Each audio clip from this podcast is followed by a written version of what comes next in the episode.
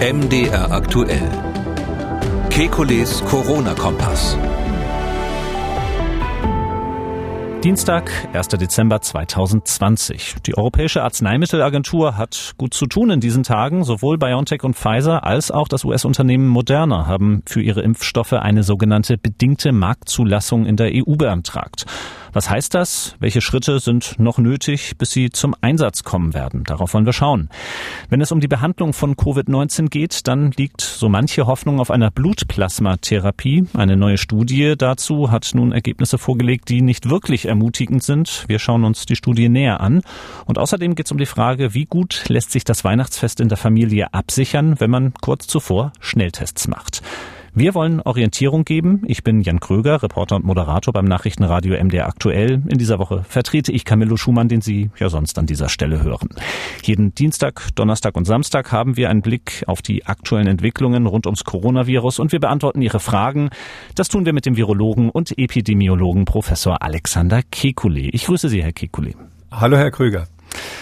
Herr Kekulé, in gewohnter Weise schauen wir zu Beginn der Woche in unserer ersten Ausgabe auf die aktuellen Fallzahlen. Heute haben die Gesundheitsämter dem Robert Koch Institut 13.604 neue Corona-Infektionen gemeldet.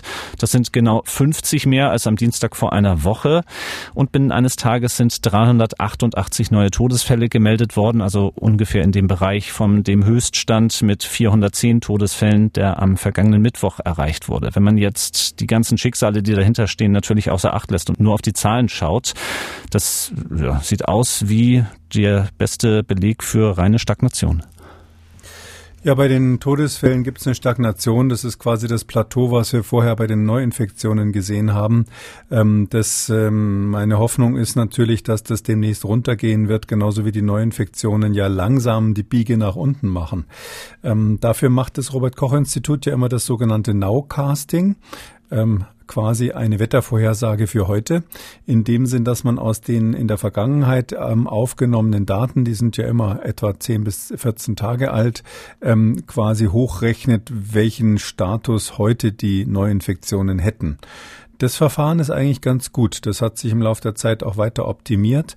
Und da ist mein Eindruck, dass man da schon ein bisschen glauben kann, was dort veröffentlicht wird. Und da sieht man relativ deutlich im Nowcasting des Robert Koch Instituts, dass ähm, die Kurve wieder nach unten geht. Also nicht nur auf einer Höhe stagniert, sondern dass die Neuinfektionen täglich ähm, nach unten gehen jetzt langsam.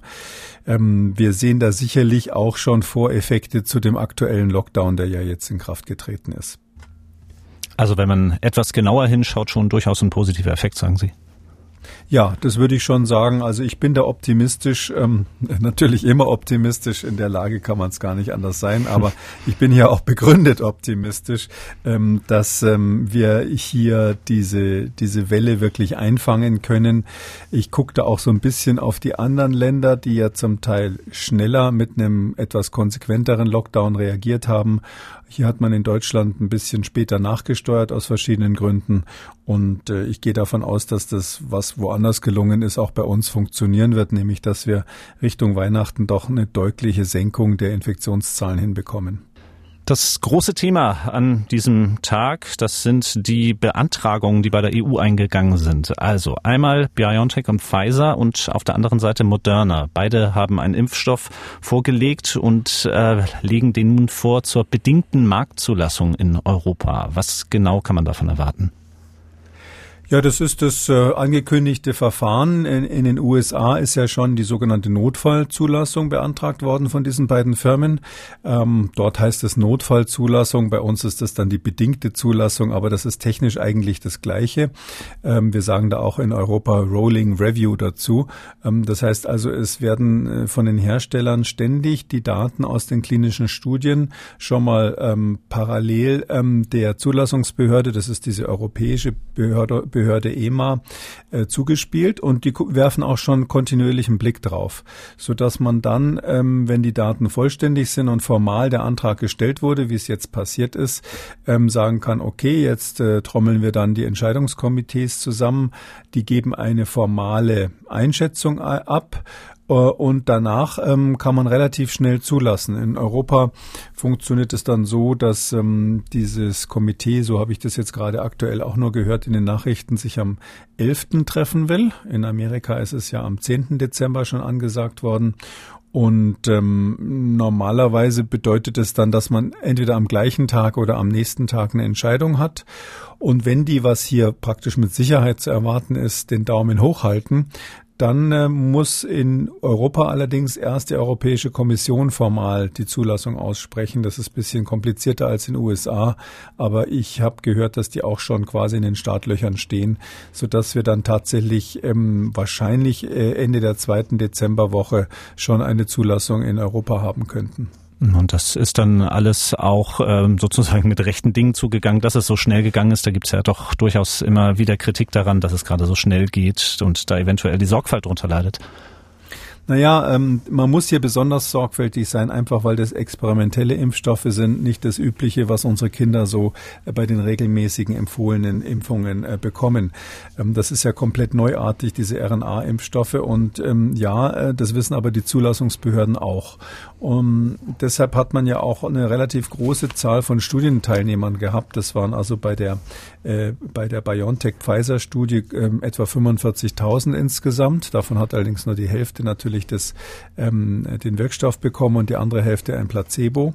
Und bei der äh, Moderna-Studie war es etwas weniger, um die 30.000 Teilnehmer.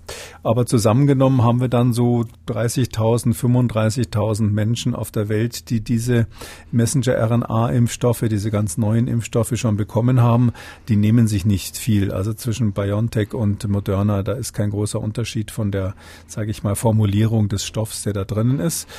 Und ähm, man lässt ja eben jetzt notfallmäßig zu in den USA oder bei uns eben mit Auflagen. Und das bedeutet eigentlich genau das Gleiche, dass eine Verpflichtung besteht, dass jeder, der geimpft wurde, registriert wird und dass diese, ähm, dass auf jeden Fall eine eine äh, hohe Vigilanz erzeugt wird, wie wir sagen, also dass genau beobachtet wird, was passiert eigentlich mit den Geimpften. Und wenn die irgendwelche Nebenwirkungen zeigen, wird es sofort gemeldet und ausgewertet. Und man ist sozusagen ähm, parat mit dem roten Knopf oder in heutigen Medienzeiten würde man sagen mit dem Buzzer, um bereit zu sein, um alles wieder zu stoppen für den Fall, dass irgendwo mal was ganz Stranges auftritt. Ich glaube das nicht. Also es, von der Biologie her ist jetzt nicht zu erwarten, dass wir irgendeine total gruselige Nebenwirkung bekommen. Ähm, und ähm, sonst hätte man die wahrscheinlich schon in diesen ersten Studien, die relativ gründlich waren, gesehen. Hm, beide haben ja eine Wirksamkeit vorgelegt von deutlich über 90 Prozent in ihren bisherigen Studien. Ähm, beides mRNA-Impfstoffe haben Sie auch schon gesagt. Äh, der wesentliche Unterschied war bisher, dass äh, BioNTech, dieser Impfstoff, dass der ist mit den riesigen Kühlschränken. Ne? Ja, dabei bleibt es wahrscheinlich. Der muss im Prinzip bei minus 70 äh, Grad ähm, gelagert werden. Ehrlich gesagt verstehe ich es biologisch nicht so ganz, weil die ja sehr, sehr ähnlich sind. Äh, es kann sein, dass die einfach, hm, sage ich mal, strategisch am Anfang den Fehler gemacht haben, äh, dass die das gemacht haben, was man bei RNA ganz allgemein im Labor macht. Da sagt man einfach, das muss bei minus 70, minus 80 gelagert werden, weil es eine empfindliche Substanz ist und ähm, nicht schnell genug umgestellt haben auf, eine, auf einen anderen Prozess. Und man darf natürlich hier den Prozess nicht ändern. Also wenn man das bisher so gemacht hat und vor allem in den Studien immer so gemacht hat, dann ist, wäre das relativ aufwendig, das zu ändern. Es kann aber auch sein, dass es tatsächlich an der Struktur der RNA selber liegt. Das ist ja so ein Molekül, was man sich so als Faden vorstellen kann und da ist ja die genetische Information drauf programmiert, ähm, die, äh, die, aus der die Zelle dann diese Spikes produ äh, produzieren kann, also diese, diese ähm, herausstehenden Proteinausläufer, die an diesem Virus dran sind. Das Virus hat da so kleine Stachelaußen, drum heißt es ja auch Coronavirus. Und diese Spikes werden quasi künstlich dann von der Zelle hergestellt, von den menschlichen Zellen nach der Impfung. Und diese RNA, dieser lange Faden, der kann sich, je nachdem, wie der dann im Einzelnen zusammengebaut wurde, und das ist natürlich Staatsgeheimnis der beiden Hersteller, äh, kann der sich ein bisschen anders falten. Und je nach Faltungsstruktur dieser RNA ist die dann auch unterschiedlich stabil. Ähm, andere Variante wäre, dass dieses kleine Lipidbläschen, dieses Fettbläschen, in das das ja eingeschlossen wird, äh, damit man es besser verabreichen kann und in die Zellen bringen kann, dass das von der Formel ähm, einen Unterschied hat und dadurch die Temperaturabhängigkeit kommt, halte ich aber für weniger wahrscheinlich. Also wahrscheinlich liegt es tatsächlich an der RNA selber, falls da überhaupt tatsächlich unterschiedliche Haltbarkeiten äh, des Wirkstoffs selber sein sollten. Aber so einen richtigen Rückschluss, dass Sie jetzt sagen, dieser hier ist besser als der andere, der lässt sich aus den vorhandenen Daten nicht ziehen. Nee, das kann man so auf gar keinen Fall sagen. Das äh, wird sicher so sein, dass im Lauf der Studie dann rauskommt, bei dem einen werden irgendwelche Nebenwirkungen schneller gemeldet als beim anderen. Da kann ich nur davor warnen, dann äh, übervorsichtig zu sein. Die, was da so gemeldet wird, das äh, kann ganz viele Gründe haben. Nicht, wenn wir dann erstmal Hunderttausende und Millionen von Probanden oder dann, dann nicht mehr Probanden, sondern von Personen haben, die geimpft wurden, ähm, da, da kommt dann immer so alles Mögliche zusammen. Ja, der eine hätte an dem Tag sowieso ähm, plötzlich eine Lähmung gehabt und ins Krankenhaus gemusst. Jetzt gab es aber eine Woche vorher eine Impfung, dann wird das natürlich sofort in den Zusammenhang gesetzt. Äh, da müssen wir uns darauf einstellen, dass das auch ähm, bei dem einen oder anderen Revolverblatt auch Schlagzeilen produzieren wird, wenn irgendwelche verdächtigen äh, Zusammenhänge erzeugt werden. Mm, das Problem, ich sehe eher ein anderes Problem. Das ist, ähm, wir wissen ja nicht ganz genau, ähm, ob das, wie gut das wirkt, erstens bei Kindern bisher, da gab es ja noch keine in den Studien, wurden die unter zwölf Jahren ja bisher nicht eingeschlossen. Ähm, wir wissen auch nicht, das wird ja oft zitiert, wie lange der, der, der Impfschutz anhält.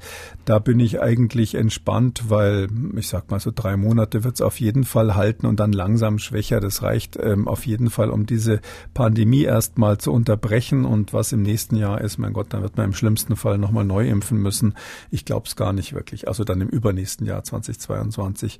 Ähm, aber die entscheidende Frage, die im Raum steht an der Stelle, ist tatsächlich, ähm, ob die Menschen, die geimpft wurden, ob die hinterher das Virus noch weitergeben können. Klar ist bei den Studien bisher, dass ähm, auf jeden Fall jeder, der geimpft wurde, äh, keine Symptome mehr zeigt. Aber man hat nicht festgestellt oder untersucht bei den Studien, ob auch diese RNA des Virus noch da ist. Das heißt also, es wäre rein theoretisch möglich, ähm, dass jemand, der geimpft wurde, zwar selbst nicht mehr krank geworden ist, aber irgendwie das Virus noch ausscheidet so dass wir nicht genau wissen, wie stark quasi die Impfung dann die Epidemie dämpft, weil es kann sein, dass die Menschen weniger krank werden, aber es trotzdem noch eine Weiterverbreitung gibt. Das ist ein theoretisches Risiko. Das wird von verschiedenen Fachleuten, auch dem Vorsitzenden der Ständigen Impfkommission in den Raum gestellt. Hat ein Kollege von der Harvard-Universität vor einigen Wochen schon mal in einem Artikel sehr prominent besprochen. Ähm, ich, ich selber glaube, dass das extrem unwahrscheinlich ist. Da malt man sehr den Teufel an die Wand, wenn man sagt, die Leute werden zwar nicht mehr krank, aber sie können eventuell das Virus weitergeben. Äh, das hieß ja, dass das Virus sich irgendwie auf der Schleimhaut vermehrt. Ähm, abgegeben werden kann, aber trotzdem keine großen Symptome macht. Das halte ich für eine theoretische Diskussion, aber die ganze Welt spricht über diese Möglichkeit und deshalb wissen wir formal noch nicht genau, ob wir mit diesen Impfstoffen tatsächlich die Epidemie dann unterbrechen können. Das ist also so alles etwas, was wir noch sehen müssen, ähm, was ja durchaus beeindruckend sind. Erstmal auf den ersten Blick, das sind ja die Zahlen, in welchem Umfang da die Impfdosen von der EU-Kommission schon bestellt worden sind. Also bei BioNTech sind es 300 Millionen Dosen, bei Moderna waren es 160 Millionen Dosen. Äh, aber wie lange dauert es noch, bis die alle zur Verfügung stehen? ähm, das wüsste ich auch gerne. Also es ist auf jeden Fall so, dass wir hier in Europa mal davon ausgehen können, dass nur der Pfizer ähm, BioNTech-Impfstoff zur Verfügung steht. Ähm, und äh, es ist ja so, dass Moderna, muss man sagen, das äh, so zum Vergleich nochmal, was das überhaupt für Firmen sind. Das ist eine kleine Butze, wie man sagen würde, äh, bis vor kurzem gewesen, so eine Biotech-Firma, eine von vielen, die in der Nähe von äh, Boston äh, im Zusammenhang mit den dortigen Universitäten gegründet, gegründet gegründet wurde und die eben diese Methode hat und die dann sehr, sehr viel Geld bekommen hat von dem, von der Operation Warp Speed in den USA, diesem Förderprogramm für Impfstoffe insbesondere, äh, um das zu entwickeln und hat es also ganz toll geschafft, das auf die Beine zu stellen. Aber das ist eine Firma, die ähm, tatsächlich ähm, hier angewiesen ist auf äh, Contractors, wie man sagt, also auf Leute, mit denen sie Verträge gemacht haben, äh, die dann die Herstellung machen, die Distribution machen, die Qualitätskontrolle machen und all das. Und das ist schon eine enorme Leistung für Leute, die sowas ja noch nie gemacht haben und wohl auch im Management nur teilweise Erfahrung damit haben. Das heißt, hier ist ein ganzes Netzwerk sozusagen, was am Laufen sein muss, damit das Ergebnis rauskommt. Und ähm, ja, die haben natürlich mehrere ähm, Fabriken in den USA, mit denen sie das jetzt zusammen machen. Das ist eine Firma, die heißt Lonza, die liegt eigentlich in der Schweiz. Die ähm, äh, macht das als Service für Moderna und die hat eine riesen äh, Einrichtung in Boulder, Colorado, wo dann die, die Haupt, die, der Hauptschritt dieser Herstellung des, des Impfstoffs passieren soll. Ähm, das heißt aber letztlich wird der moderne Impfstoff hauptsächlich, ist meine Vermutung, in den USA erstmal zur Verfügung stehen und äh, dieses Jahr werden wir da ähm, hm. höchstwahrscheinlich nichts bekommen. Dann der andere eben, Pfizer BioNTech, da ist es so, die ähm, haben ja eben, weil BioNTech in Deutschland ist, natürlich in Deutschland insgesamt zwei Werke. Die haben in Mainz, ähm, ist ja die Zentralniederlassung und vor, vor kurzem auch in Marburg was gekauft. Da weiß niemand genau, wann die am Start sind hier. Pfizer hat auch noch eine Fabrik in Belgien, äh, die die ja traditionell haben. Damit sind es dann drei in Europa und die sollen äh, den europäischen Markt bedienen. Wie weit die in der Herstellung sind, also ob die im Prozess schon so weit sind, dass da wirklich überhaupt was in großer Menge produziert werden kann, so in Millionen, äh, in Millionenmaßstab, das ist bisher nicht bekannt gewesen. Man kann nur dazu sagen, dieses Scaling up, wie man das in der Pharmaindustrie nennt, also quasi vom Labormaßstab über den Maßstab, den man braucht, um so eine klinische Studie mit ein paar zigtausend Leuten zu bedienen, bis hin dann eben zu dem Maßstab, dass man Millionen und Milliarden von Dosen herstellt. Das ist eine eigene Wissenschaft für sich. Das ist wahnsinnig kompliziert. Da braucht man Experten für. Da kann viel schiefgehen auf der Strecke. Und äh, in USA hat sich Pfizer dazu entsch entschieden, ähm, äh, von seinen insgesamt vier Fabriken, die sie da haben, drei dafür einzusetzen. Das ist so, dass der erste Schritt bei dieser Messenger-RNA-Produktion, da braucht man ja immer ein, eine DNA-Vorlage, die wird dann kopiert und aus der Kopie, diese Kopie ist dann der eigentliche Impfstoff. Und das teilen die so ganz witzig auf. Die fangen erstmal an mit ihrer Fabrik in St. Louis in Missouri, äh, machen da die erstmal den erst, das erste Produkt, diese lineare DNA, dann äh, verfrachten sie alles weiter nach Andover, das ist ähm, nördlich von Boston in Massachusetts, und machen da diese Messenger-RNA, also den eigentlichen Impfstoff, äh, die aktive Substanz draus.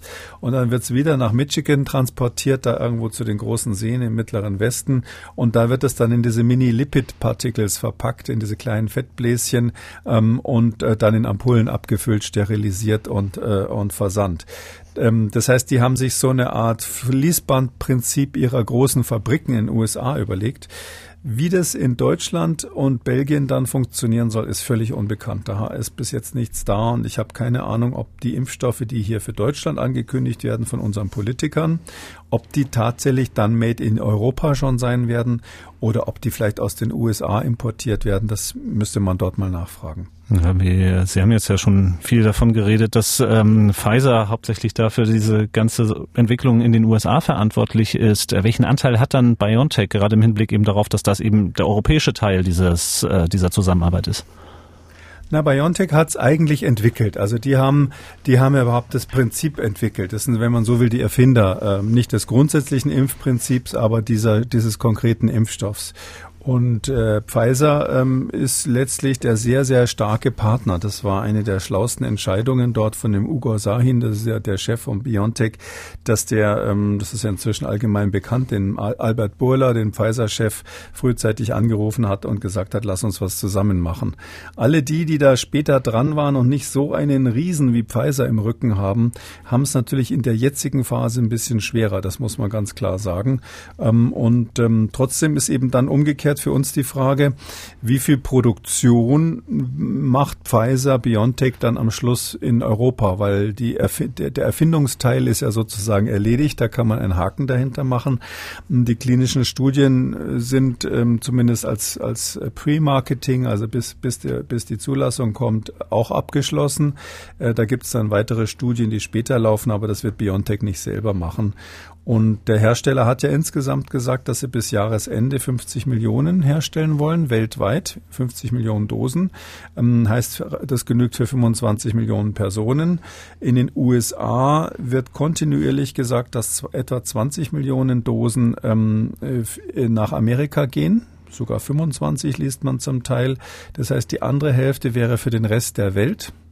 Und da sind ja eben viele, die schon Verträge geschlossen haben. Ich habe es, glaube ich, schon mal gesagt. Zum mhm. Beispiel das Vereinigte Königreich hat Verträge, Japan, Kanada, die haben einzelne Verträge. Und dann kam die EU mit ihrem, mit ihrem, mit ihrer Unterschrift, hm, sodass ich jetzt mal davon ausgehe, naja, wenn man raten müsste, würde man sagen, also mehr als 20 bis 30 Millionen Dosen haben wir auf keinen Fall in der EU in diesem Jahr eher, äh, eher darunter. Und das heißt, es wird hier eher, wenn man es dann wieder runterbricht auf Europa und dann auch den Anteil abzieht, äh, den die EU ja versprochen hat, der COVAX-Initiative, da soll ja weltweit 20 Prozent an die Entwicklungsländer gehen. Da bleibt dann nicht mehr so viel übrig, was wir in Deutschland machen. Ähm, trotzdem wird es natürlich eine wichtige Maßnahme für die Altenheime sein, weil wir dort ganz gezielt ältere Menschen, die ein besonders hohes Risiko haben, erstmal schützen können.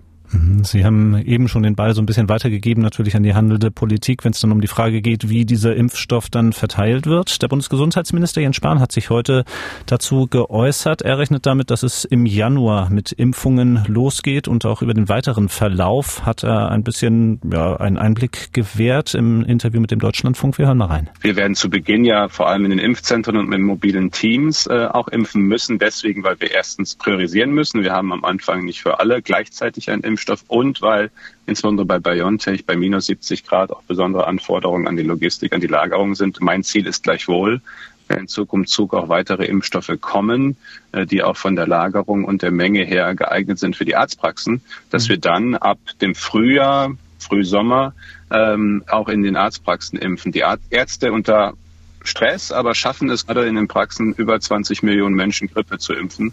Äh, das heißt also, wenn es einmal da drin ist im normalen System sozusagen, dann schaffen wir auch große Zahlen und da wollen wir dann auch Richtung Frühsommer hin sagt der Bundesgesundheitsminister. Ja, der zweite Teil, der lässt fast noch ein bisschen mehr aufhorchen als äh, die Impfzentren, von denen er zu Beginn spricht, nämlich die Verteilung über die Arztpraxen, dass er es so gleichsetzt mit der Grippeschutzimpfung, die ja parallel jetzt immer noch in manchen Praxen stattfindet. Äh, ist dieser Vergleich tauglich? Naja, es ist eine andere Jahreszeit. Also wenn er sagt Frühsommer, da muss man ja dran erinnern, dass äh, der Sommer am 20. Juni beginnt. Also Frühsommer wäre dann die zweite Junihälfte, von der er gerade gesprochen hat. Das passt natürlich jetzt so wahrscheinlich im Blick des Beobachters nicht so unbedingt dazu, dass überall in Deutschland diese riesigen Impfzentren hochgezogen werden, wo jeweils äh, mehrere tausend äh, Personen am Tag geimpft werden sollen. Ich bin mir auch nicht ganz sicher, wie das funktionieren wird, weil es ist ja ähm, ganz klar, man sagt die Risikogruppen zuerst. Ähm, aus meiner Sicht wäre da die allererste Priorität, das hat der Minister aber auch in einem Nebensatz gesagt, mhm. ähm, dass es mobile Einsatzgruppen gibt, die in die Altersheime fahren, weil wir einfach wissen, äh, Altsein plus im Altersheim ist das höchste Risiko, was man überhaupt haben kann. Und nochmal zur Erinnerung, ähm, wir haben in Deutschland nach wie vor aktueller Stand von RKI-Bericht gestern weiterhin massive Ausbrüche in Alten- und Pflege Pflegeheimen. Das heißt, da müssen wir ran, da müssen wir ans Personal ran, da müssen wir vor allem an die Insassen und ähm, da sehe ich jetzt nicht, wie die alle im Rollstuhl in diese Impfzentren gefahren werden, sondern ich würde wirklich sagen, das sollen die mobilen äh, Einsatztruppen dort machen, wenn man die mal so nennen darf. Ähm, und ähm, denn das nächste, was ja geplant ist, ist, dass tatsächlich Personen angeschrieben werden sollen, ähm, die dann ähm, aus welchen Gründen auch immer zu diesen äh, zuerst zu Impfenden gehören. Also dann stelle ich mir vor, dass zum Beispiel medizinisches Personal angeschrieben wird. Da ist überhaupt nicht transparent bisher, wer diese Briefe schreibt, wie das ausgesucht wird, wer dazugehört. Wie ist das zum Beispiel bei jemand wie mir? Ich bin ja im, hauptsächlich im Labor tätig. Ich äh, muss nur sehr, relativ selten auf die Station und da Visiten mitmachen. Ähm, bin ich dann sozusagen schon jemand, den man anschreiben würde? Oder würde man überhaupt alle Ärzte anschreiben, alle Pfleger, alles Pflegepersonal? Das, dafür wird der Impfstoff auf keinen Fall reichen. Ähm, und äh, wenn man aber umgekehrt nur die Leute auf den Intensivstationen impft, die tatsächlich ähm, Patienten mit Covid-19 behandeln, ähm, beziehungsweise Pfleger impft, die im Altenheim ähm, pflegen, äh, dann weiß ich nicht genau, ob das sinnvoll ist, solche Zentren dafür einzurichten, weil, weil das Personal im Krankenhaus, das ist ja das Einfachste von der Welt, das zum Betriebsarzt einzubestellen, der ja im Krankenhaus vorhanden ist. Und auch bei den, äh, bei den ähm, Pflegeheimen gibt es ja üb üblicherweise eine gesundheitliche Überwachung der Bediensteten. Die müssen aus verschiedenen Gründen natürlich überwacht werden, das ist ja ganz klar. Und über diesen Weg könnte man die natürlich auch impfen, äh, statt die da irgendwo antreten zu lassen ähm, bei Schneesturm in irgendeinem Zelt, was vor der Stadt aufgebaut wurde.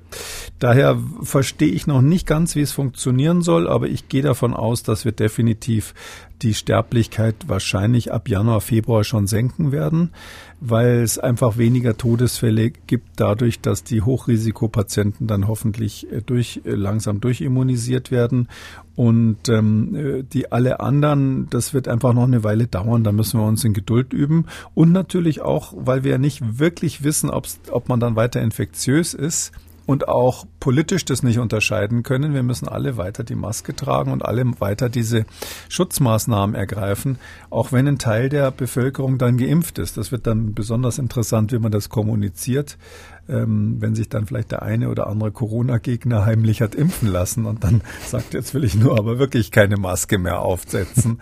ähm, das ist dann besonders interessant, wenn man so eine heterogene Population hat. Ja, ein Teil ist geimpft, ein Teil sagt, ich habe es aber doch schon gehabt. Die Dritten wollen sowieso keine Masken aufziehen, aber alle miteinander müssen sich weiterhin schützen. Das wird dann noch sportlich und ich hoffe, dass der Sommer uns dann rettet. Gut, äh, was Corona-Gegner jetzt tatsächlich geplant haben, da habe ich jetzt noch mit keinem gesprochen. Ähm, ich habe mit meiner Frau gesprochen, die ist Ärztin und äh, da sind ähm, so, wenn die sich auch umhört, so gerade so zwei Vorbehalte ähm, spürbar. Das eine ist, wer drängelt sich jetzt sozusagen aus der Ärzteschaft wirklich darum, diesen Impfstoff als erster zu bekommen? Sie hatten ja auch schon gewisse Reservierungen vorgetragen in einer der letzten Folgen. Und die andere ist, äh, wer sind wiederum diejenigen Ärzte, die den Impfstoff verabreichen? Ja, das sind zwei verschiedene Sachen. Also erstens habe ich, äh, das muss ich vielleicht nochmal äh, richtig stellen, ich habe natürlich gesagt, ich will nicht unter den ersten 100.000 sein, ähm, einfach weil wenn Sie eine Nebenwirkung 1 zu 10.000 haben, dann haben Sie bei 100.000 das noch nicht festgestellt, ob die auftritt oder nicht. Ich habe aber auch keinen, und das ist vielleicht ganz wichtig für die Hörer, sich das auch selber mal zu überlegen, ich habe einfach auch kein Risikoprofil. Also ähm, da muss jeder selber wissen, was ist schlimmer oder wo gehe ich das größere Risiko ein. Kann ich mich in meinem Alltag vor Covid-19 gut schützen? Ähm, wenn man einen Beruf hat, wo man sagt, das kann ich machen. Äh, in meinem Fall ist es so, dass ich äh, persönlich sowieso seit Februar maximale Sicherheitsmaßnahmen ergreife mit meiner ganzen Familie. Wenn man sagt, das mache ich jetzt noch zwei Monate länger, dann muss man sich ja auch nicht in der Schlange vordrängeln.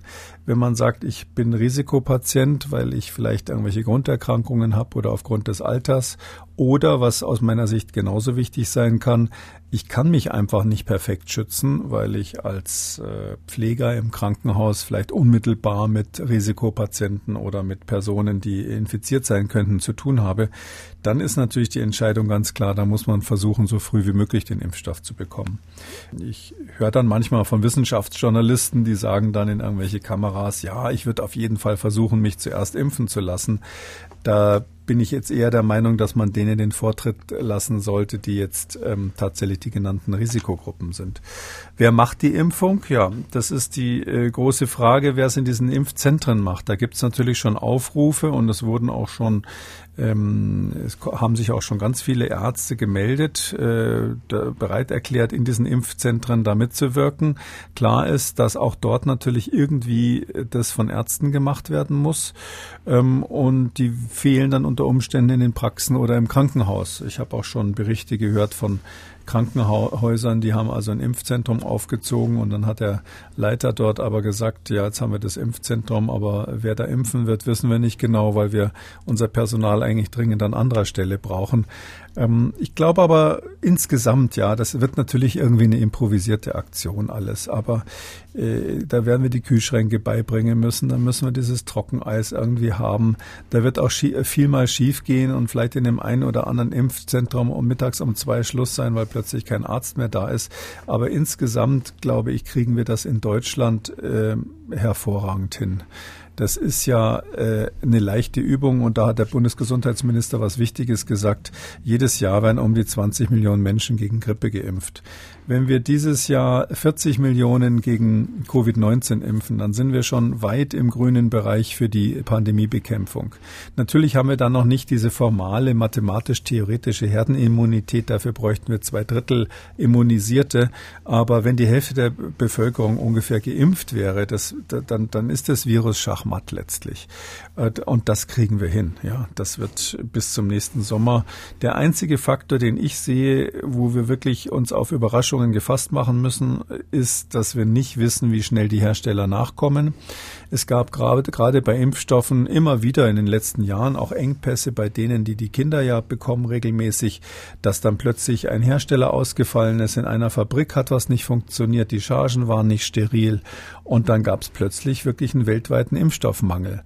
Und hier ist es natürlich auch möglich, ja, wenn man sich bei diesem Produktionsprozess, ich habe es ja vorher mal kurz angedeutet, vorstellt, da werden also Millionen von Dosen in so einer Fabrik hergestellt und da muss jetzt zum Beispiel diese RNA, die da hergestellt wird als Impfstoff, die muss von dem Zwischenprodukt DNA, was man eben unterwegs mal hat und von diversen Proteinen ja aufgereinigt werden. Da gibt es Reinigungsschritte zwischendurch. Und in diesen Reinigungsanlagen, das sind meistens ähm, so, ähm, so chromatographische Säulen, durch die man das laufen lässt, also so quasi so eine Art Riesenfilter. Ähm, da, da kann einfach mal was schiefgehen. Ja, da leuchtet eine rote Lampe auf, da muss die Apparatur abgeschaltet werden. Es dauert äh, eine Woche, bis man sie wieder richtig gestartet hat und in der Zeit wird nichts produziert. Darauf müssen wir uns einfach einstellen und ein bisschen Geduld haben. Ja, das, das, wenn, wenn das wie am Schnürchen klappt, so wie die Entwicklung des Impfstoffs, dann hat die Welt wirklich was ganz Großartiges geleistet. Äh, aber mh, mm, gerade bei Moderna, was ja auf so ein Netzwerk angewiesen ist, würde ich sagen, das wäre fast ein Wunder, wenn da nicht irgendwo an der einen oder anderen Stelle mal was quietscht. Nehmen wir es mal auf, äh, mehr als gequietscht hat es beim anderen potenziellen Impfstoffhersteller, nämlich bei AstraZeneca. Auch die hatten ja in den letzten Wochen ihre Studie vorgelegt mit einer gut 70-prozentigen Wirksamkeit. Im Hinterkopf behalten habe ich natürlich noch, das ist ein anderer Impfstoff, nicht diese mRNA-Basis. Nun musste AstraZeneca zugeben, da gab es einen mittelschweren Rechenfehler bei dieser Studie. Den möchte ich jetzt gerne nochmal genau mit Ihnen aufdröseln. Was genau haben die da falsch gemacht? Ja, das äh, hat mich ziemlich frustriert, wie es gelaufen ist und auch was passiert ist. Erstens, das muss man vorwegchecken, das ist technisch gesehen ein bisschen anderer Impfstoff, ein sogenannter Vektorimpfstoff. Äh, der hat ein anderes Risikoprofil, da muss man vielleicht noch einen Ticken genauer auf die Nebenwirkungen schauen. Äh, leider ist die Studie von AstraZeneca ja auch mal angehalten worden zwischendurch, weil, weil man ähm, eine Nebenwirkung hat, die man nicht einordnen konnte ähm, und ist aber dann wieder gestartet, sodass AstraZeneca einfach ähm, ein bisschen hin hinterher war, hinter den Wettbewerbern, die wir gerade besprochen haben. Und ähm, offensichtlich haben sie sich da dann ähm, besonders ähm, bemüßigt gefühlt, als dann die Erfolgsmeldungen kamen, eben von äh, BioNTech und Moderna, dann zu sagen, wir sind aber auch so weit und haben dann ähm, letzte Woche Montag ähm, bekannt gegeben, dass ähm, sie also eine 70-prozentige Wirkung haben. Das haben Sie gerade schon gesagt. Das wurde aber folgendermaßen zusammengerechnet. Das hat man dort auch gesagt. Ein Teil der Studienteilnehmer hatte eine 90-prozentige Wirkung bei einer anderen Dosierung mhm. und ähm, bei, bei, bei, bei einer etwas schlechter funktionierenden Dosierung waren es 62 Prozent. Und daraus haben die, das ist soweit okay, als statistischen Mittelwert von 70 gemacht. Es ist nur so, dass dann nach und nach rauskam, dass da das folgendermaßen war. Also die, wo es besser gewirkt haben, die haben zuerst ähm, eine halbe Dosis bekommen und einen Monat später die volle Dosis. Und die, die wo es schlechter gewirkt hat, die haben zweimal eine volle Dosis bekommen. Das heißt also, weniger hilft hier mehr. Das kennen wir sonst nur aus der Homöopathie. Mhm. Und da haben natürlich die ganzen Fachleute gesagt, äh, was soll denn das jetzt, ja? Und AstraZeneca hat es zuerst gar nicht erklärt und dann erst äh, am nächsten oder übernächsten Tag kam raus, dass sich echt krass jemand verrechnet hatte bei dem Zusammenmixen der Ampullen für diese Studie. Da sage ich jetzt mal, also mir gefällt es gar nicht, wenn sich bei einem großen Pharmakonzern Leute verrechnen und dann die falsche Konzentration in der Ampulle ist. Äh, wie auch mhm. immer. Zum Glück war es nicht zu viel, sondern mhm. nur zu wenig in dem Fall. Und dann aber auch noch das erstmal zu verschweigen, um nicht zu sagen zu verheimlichen Das war schon mal ziemlich krass. Dann hat dann erst noch mal einen Tag später der Chef von dieser Operation Warp Speed in den USA, der heißt Monsef Slawi, ähm, das ist quasi ein unabhängiger Beobachter der Angelegenheit, der hat dann damit rausgerückt, dass er gehört hat, dass bei der besser wirksamen Dosis, wo es angeblich 90 Prozent wirksam war, also genauso gut wie die Konkurrenz, ja, ungefähr, da waren keine, keine Leute über 50 dabei. Also das wurde an Menschen bis zu 50 Jahren gemacht und die entscheidende Altersgruppe sind natürlich die Alten, wo wir wissen wollen, ob es da auch wirkt. Das heißt also, auch das hatte AstraZeneca und Oxford, das ist ja mit der University of Oxford gemeinsam, äh, muss man sagen, unterschlagen einfach diese Information. Und wenn man dann auf die harten Zahlen guckt, sieht es auch nicht so toll aus, nämlich diese 0,5 plus 1 Dosierung, also diese optimale, wie Sie das nennen, mit der angeblich 90-prozentigen Wirksamkeit, das haben äh, etwas weniger als 2800 Probanden gekriegt. Ja, wir haben jetzt vorhin die Zahlen bei den anderen gehört, also 2800 ist echt wenig. Ähm, und ähm, da ist dann auch noch rausgekommen, dass es hier, äh, dass für diese Zahlen gepoolt wurde, also zusammengelegt wurden Studien, die in Großbritannien und in Brasilien gemacht wurden. Das ist soweit normal, dass man mehrere Studienzentren hatte. Aber dann kam eben raus, dass die unterschiedliche Studienprotokolle hatten. Also in Brasilien und dem Vereinigten Königreich wurden nicht exakt die gleichen Studienprotokolle verwendet. Und das ist eigentlich extrem un unüblich, um es mal vorsichtig zu sagen. Weil ähm, wenn man so Mittelwerte macht, auch diesen Mittelwert da aus den 62 und 90, für die, die jetzt da mitrechnen und sagen, der Mittelwert ist doch gar nicht 70, das liegt an der Zahl der Teilnehmer. Bei den 62 Prozent waren es mehr Teilnehmer und deshalb äh, kommt dann tatsächlich der richtige Wert bei 70.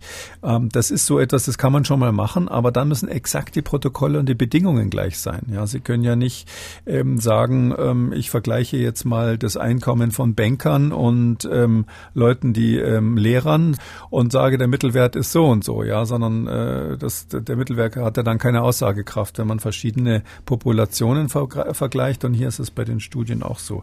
Und dann haben die Leute natürlich gesagt, nee, das stinkt hier alles zum Himmel, so geht das nicht.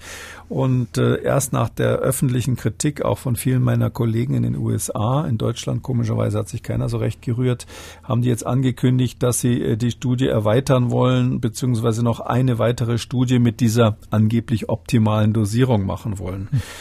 Ich habe so ein bisschen Angst, das ist ja ein britisches ähm, Nationalstolz ist hier getroffen. University of Oxford, es gehen Gerüchte um, dass das äh, Downing Street 10, also der Regierungssitz ähm, des Premierministers in London, dass die ähm, schon dafür plädiert haben, dass der Union Jack auf die Ampullen gedruckt wird. Kein Witz. Mhm. Das war das war wohl die Absicht, haben also mehrere Zeitungen bestätigt. Ähm, und das und jetzt ist es ja so, ähm, wie alle wissen, dass äh, das Vereinigte Königreich zum 31.12. aus aus der EU austritt. Und die haben die Möglichkeit, bei besonderen gesundheitlichen Notlagen ähm, eine Sonderzulassung zu machen, die dann nur für UK gilt. Das könnten sie ab sofort machen. Und so ein bisschen besteht jetzt die Befürchtung, dass jetzt äh, Boris Johnson, der ja auch auf der Suche nach Erfolgen ist, der britische Premier, dass der jetzt eine britische Sonderzulassung macht für dieses, äh, für diese nationale Großleistung und dadurch im Grunde genommen AstraZeneca hier so ein bisschen aus der Pflicht lässt. Ich finde, man muss denen jetzt wirklich sagen, passt mal auf, Leute, ihr müsst, wenn ihr diese 90 Prozent Wirksamkeit in den Raum stellt, müsst ihr einfach auch eine weitere Studie machen. Und das wird schwierig, weil natürlich keiner bei so einer echten, kontrollierten Studie jetzt Placebo haben will, wenn was zugelassen ist. Hm. Also würden Sie im Nachhinein sagen, da hat ein großes Pharmaunternehmen einfach so gearbeitet wie jetzt die Biochemie AG an der Schule um die Ecke oder ist da irgendwie schlechte Absicht dahinter? Na so, nee, nee, schlechte Absicht nicht. Das ist so krass, ist es nicht. Es ist so, also man muss dazu sagen, AstraZeneca ist ja kein Profi bei der Impfstoffherstellung. Also die machen das nicht so, das, die sind da jetzt keiner so der Big Player in dem Bereich. Und die haben sich halt zusammengetan mit dem, äh, mit dem Jenner Institute, was zur, zur Oxford University gehört. Adrian Hill, dort ein sehr eloquenter, super intelligenter, aber auch genauso ehrgeiziger Mann ist der, der das Projekt leitet. Und die sind halt einfach beseelt gewesen davon, dass sie hier so ein tolles Produkt haben. Ähm, die wurden auch, muss man zu, äh, zur Erinnerung sagen, ja am Anfang richtig gehypt. Also äh, in der Historie war es so, dass dieser Oxford-Impfstoff eigentlich immer als Nummer eins gehandelt wurde. Der hat übrigens auch Vorteile. Also erstens wird so ein Impfstoff äh, schneller in sehr großer Menge produziert, weil das ja quasi ein Virus ist, was sich vermehrt in der, in der Zellkultur, um diesen Impfstoff herzustellen. Das geht schneller. Und zweitens ist es viel billiger als diese RNA-Impfstoffe. Äh, das heißt also, wahrscheinlich kostet er nur ein paar Dollar pro Schuss und ist damit höchstens ein Fünftel so teuer wie die Konkurrenz. Und es ist auch so, dass man den tatsächlich ziemlich lange im Kühlschrank lagern kann, also mehrere Wochen auf jeden Fall. Und das ist für die Entwicklungsländer wichtig. Jetzt habe ich so ein bisschen die Befürchtung, dass es dann so eine äh, zweigeteilte Welt wieder geben wird. Also hier mhm. in Europa, wenn Sie die Wahl haben, wollen Sie jetzt was haben, was 62 Prozent wirkt oder was, was 95 Prozent wirkt, ist die Antwort einfach. Und dann wissen wir auch alle, dass es diese Konflikte da gab oder diese dicken Fragezeichen bei AstraZeneca. Das heißt, die produzieren eigentlich jetzt vielleicht fürs Großbritannien, aber eben dann letztlich für die dritte Welt, für die noch nicht so weit entwickelten Länder. Und ähm, das ist eigentlich schade, wenn man dann sagt, ihr kriegt das, was zu 60 Prozent wirkt und wir nehmen das, was 95 Prozent wirkt. Das, äh, hängt natürlich auch mit der Lagerung im Kühlschrank zusammen und dem Preis, aber ich glaube, so eine Entwicklung wäre traurig, wenn es in diese Richtung gehen würde. Nun haben wir viel über den Impfstoff gesprochen, natürlich auch aus guten aktuellen Gründen oder auch aus schlechten Gründen, wie im Fall von AstraZeneca. Was so ein bisschen in den letzten Wochen unter dem Radar läuft, neben der Impfstoffentwicklung, ist äh, die Behandlung der Krankheit Covid-19 selber. Und da wurde in den letzten Monaten immer auch mal wieder ja, Hoffnung gelegt in äh, die Therapie mit rekonvaleszenten Plasma, sprich Antikörper aus dem Blut von jemandem, der Corona überstanden hat. Das geht an jemanden, der äh, jetzt erkrankt ist. Und da gibt es nun eine neue Studie aus Argentinien, die bei einem Vergleich zwischen einer Gruppe oder einer Kontrollgruppe, ja sagt man ja, glaube ich, und eine Placebo-Gruppe da keinen signifikanten Unterschied festgemacht hat. Was heißt das nun für diese Hoffnung? Ja, dieses äh, Konvaleszentenplasma, das ist eigentlich eine Sache, auf die ich auch immer stand. Ich finde, das ist irgendwie so naheliegend. Das hat man ja schon bei der Pest gemacht, äh, nicht im Mittelalter, sondern dann in der Neuzeit. Da gab es auch noch Pest, dass man Blut äh, genommen hat von Menschen, die ähm, äh, wieder gesund geworden waren und dann das äh, infundiert hat in Personen, die äh, aktuell krank waren, weil man gesagt hat, da müssen, muss irgendwas drinnen sein. Heute würde man sagen Antikörper, was, was schützt und heilt. Das ist so frustrierend, das funktioniert praktisch nie. Wir haben das bei Ebola versucht und in tausend anderen Situationen. Hier ist es ein weiterer Versuch, wo viele daran geglaubt haben, auch in Deutschland. Aber komischerweise, wenn man, wenn man jemanden, der gesund ist, der ja massenweise Antikörper gegen dieses Virus hat, und wenn man dessen Plasma dann als Infusion quasi jemanden gibt, der gerade akut krank ist, hier noch einmal weiter bewiesen ist es so, dass man keinen Unterschied sieht. Die haben jetzt da in, in Buenos Aires gerade ähm, 228 Personen gehabt, die sie behandelt haben. Und da haben sie 105 Personen, also ungefähr der Hälfte, ähm, ein Placebo gegeben, um das zu vergleichen. Das nennt man dann eben kontrollierte Studien.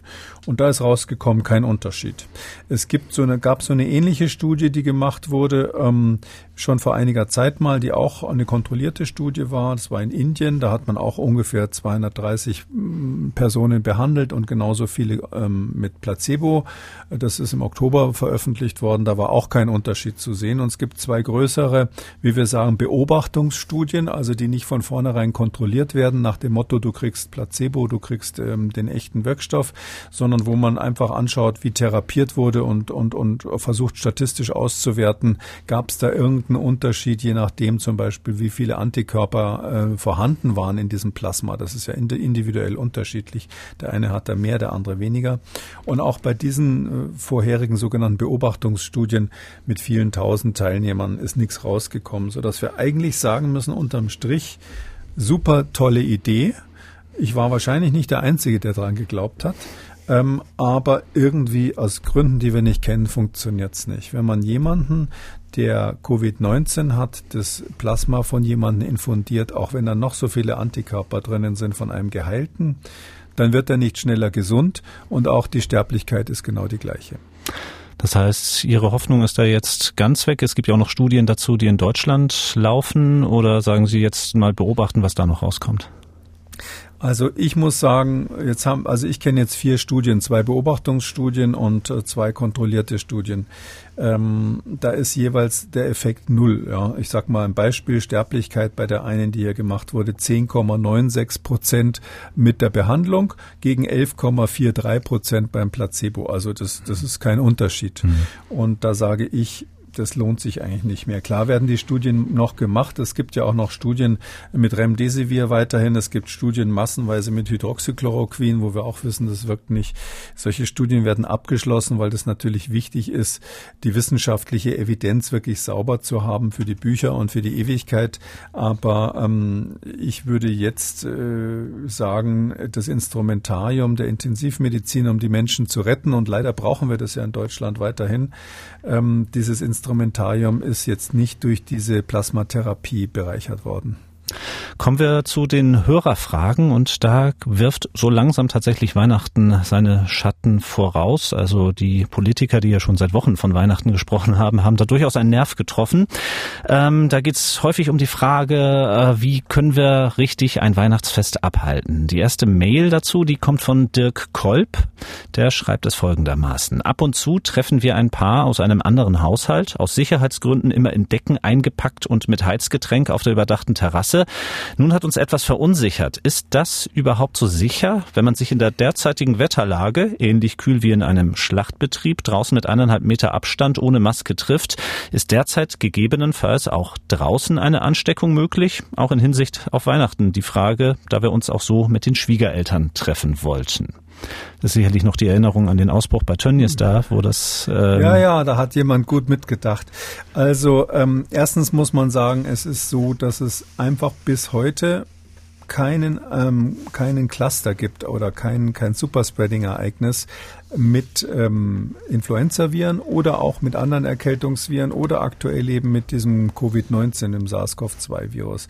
Da gibt's äh, kein Ereignis, wo einer es geschafft hat, so wie bei Tönnies in der Kühlkammer, mehrere andere anzustecken.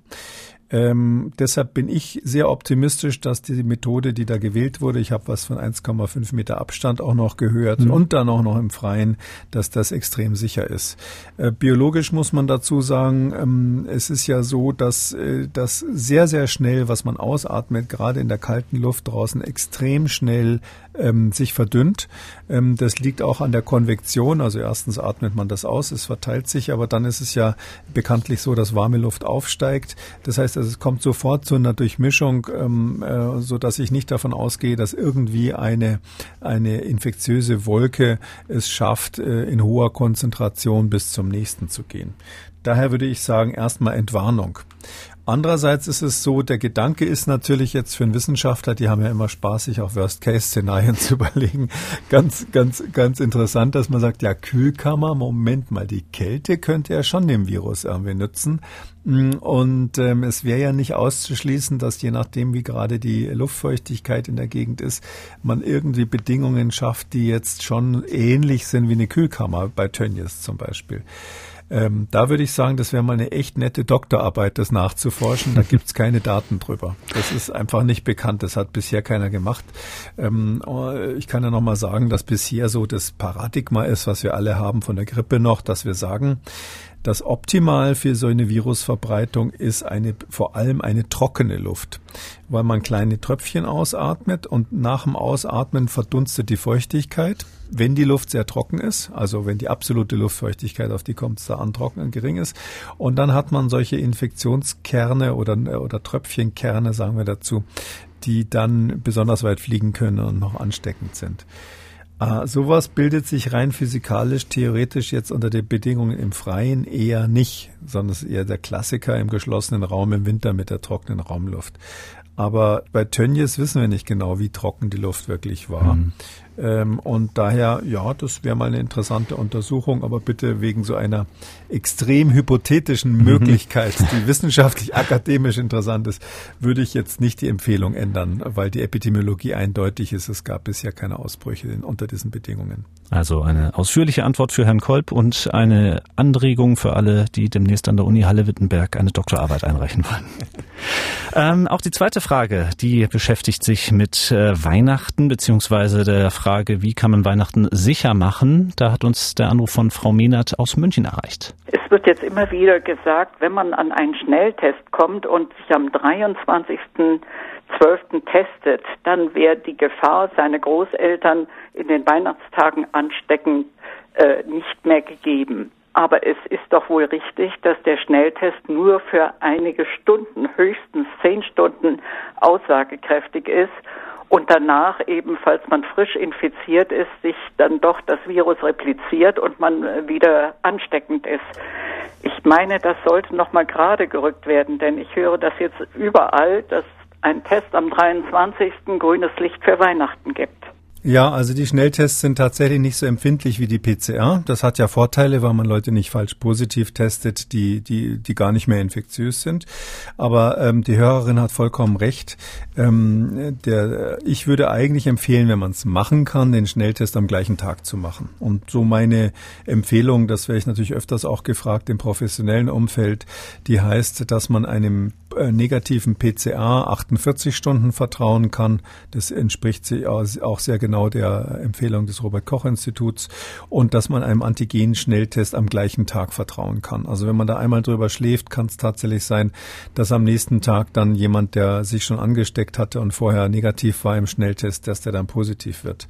Aber das Wichtigste ist ja eigentlich was anderes.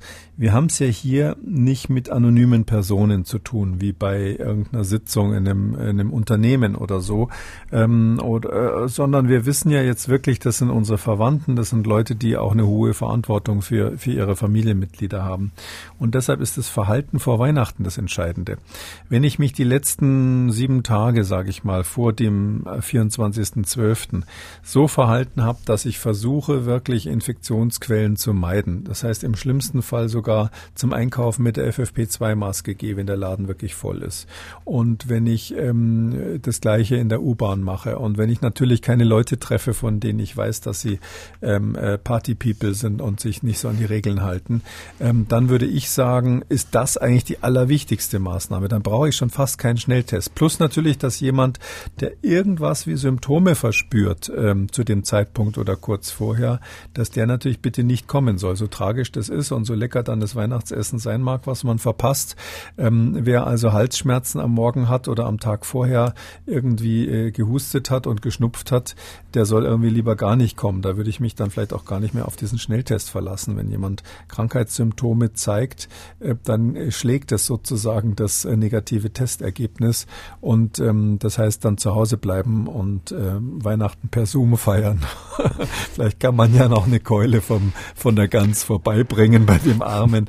Aber so würde ich da eher verfahren. Und dann der Schnelltest ist nur noch so eine zusätzliche Sicherheit.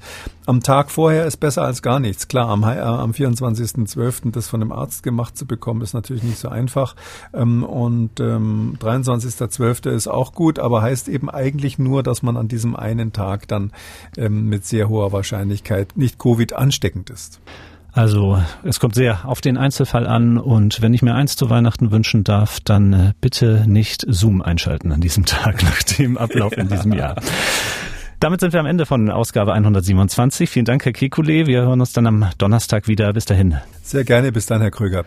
Und wenn Sie eine Frage haben, dann schreiben Sie uns. Die Adresse dafür ist mdraktuell-podcast.mdr.de oder rufen Sie uns an, kostenlos unter der 0800 300 22 00 0800 300 22 00. Kekules Corona-Kompass gibt es auch als ausführlichen Podcast auf mdraktuell.de, in der ARD Audiothek, bei YouTube und überall, wo es Podcasts gibt. Und wer das ein oder andere Thema noch einmal vertiefen möchte, alle wichtigen Links zur Sendung und alle Folgen zum Nachlesen finden Sie unter jeder Folge auf mdraktuell.de.